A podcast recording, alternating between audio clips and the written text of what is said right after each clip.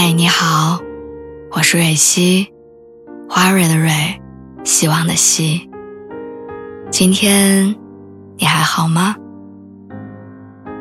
无论你在哪儿，无论今天你经历了什么，我的声音都会一直陪着你。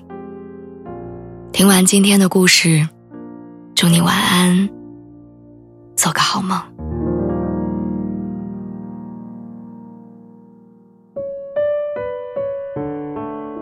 以前我一直都不明白，怎么会有人一直念念不忘呢？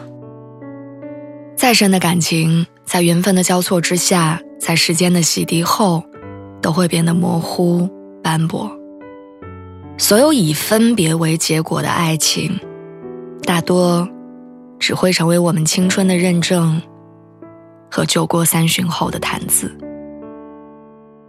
没有人。会一直放不下谁的。张云和韩震，他们是我在学生时代的时候认识的。张云中考那年，韩震恰好高考，张云考上了当地的重点高中，韩震落榜。他没有复读，在当地的一家连锁超市打工，收银、搬运、进货，什么都干。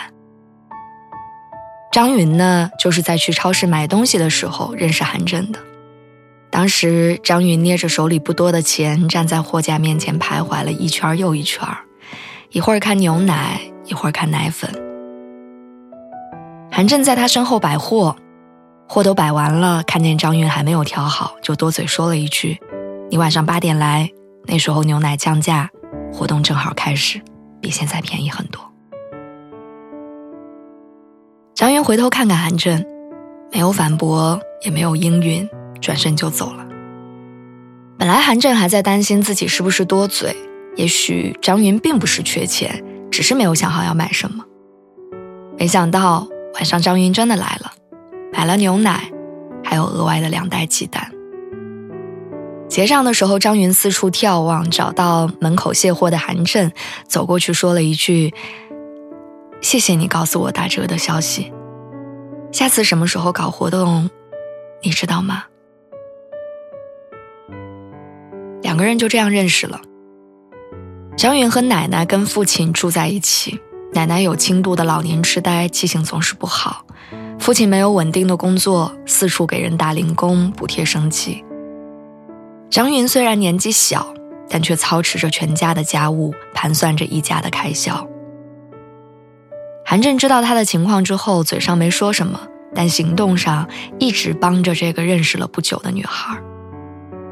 除了为他留好打折的商品，有空的时候也会帮张云爸爸拉活儿，带张云奶奶下楼晒太阳。韩震跟张云说：“你是学习的料，所以别因为眼前的小困难耽误了前程。我帮你顾家，你好好读书。”张云高三那年，奶奶走了，韩震叫来了好哥们帮着料理后事。葬礼虽然简单，但不凄凉。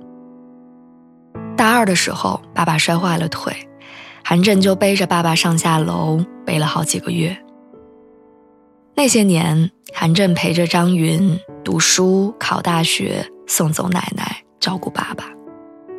两个人虽是恋人，但更像兄妹、亲人。人生里的黑暗和绝境，因为韩震的存在，好像少了很多伤人的能力。张云毕业之后想去南方看看，叫韩震一块儿。韩震担心冒险，怕人生地不熟，还没有现在挣得多。于是张云一个人先去了南方。在他在浙江那边忙得昏天黑地的时候，韩震说出了分手。那个时候网络还不发达，张云想买张票回来和韩震好好聊聊，却发现。自己全部的收入都投在了当时的业务里，好像命运的每一次扭转都不曾告知当事人分毫。人在当时的境遇里，也不会预料到眼下的每一个决定，真的会让结果差之千里。张云现在在浙江有一个服装加工厂，下面有一百多号员工，人们称他为“云总”。没有人知道，当年他在超市货架前买不起正价牛奶的窘境，也很少有人知道韩震的存在。当年只身一人奋斗，无暇顾及感情。韩震提分手，他就想着混出个样子，就把韩震和爸爸接过来。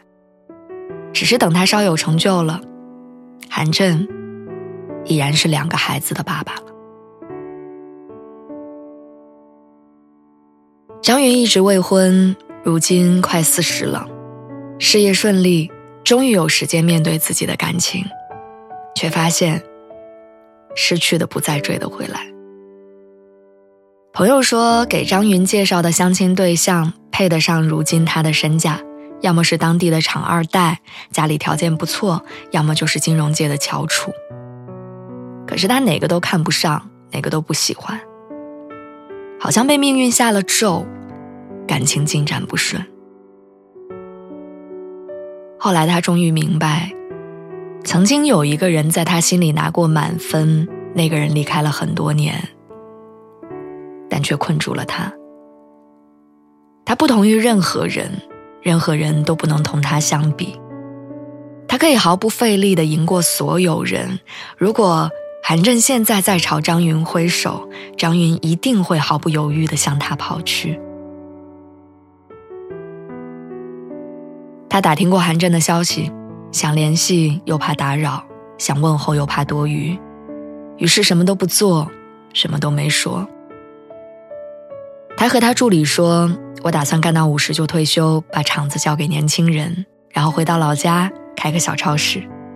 心情好了就卖便宜一点儿，给那些生活窘迫的人；心情不好就关门，看看六七十岁能找个老伴儿吗？他助理不知道他的心思，跟他说六七十岁的老头儿要么离异，要么丧偶带孩子，何必呢？张云笑笑说。那可不一定，这里面也许有好男人。如果人生一定要拿什么跟爱做交易，那么如今拥有的就是命运最好的馈赠。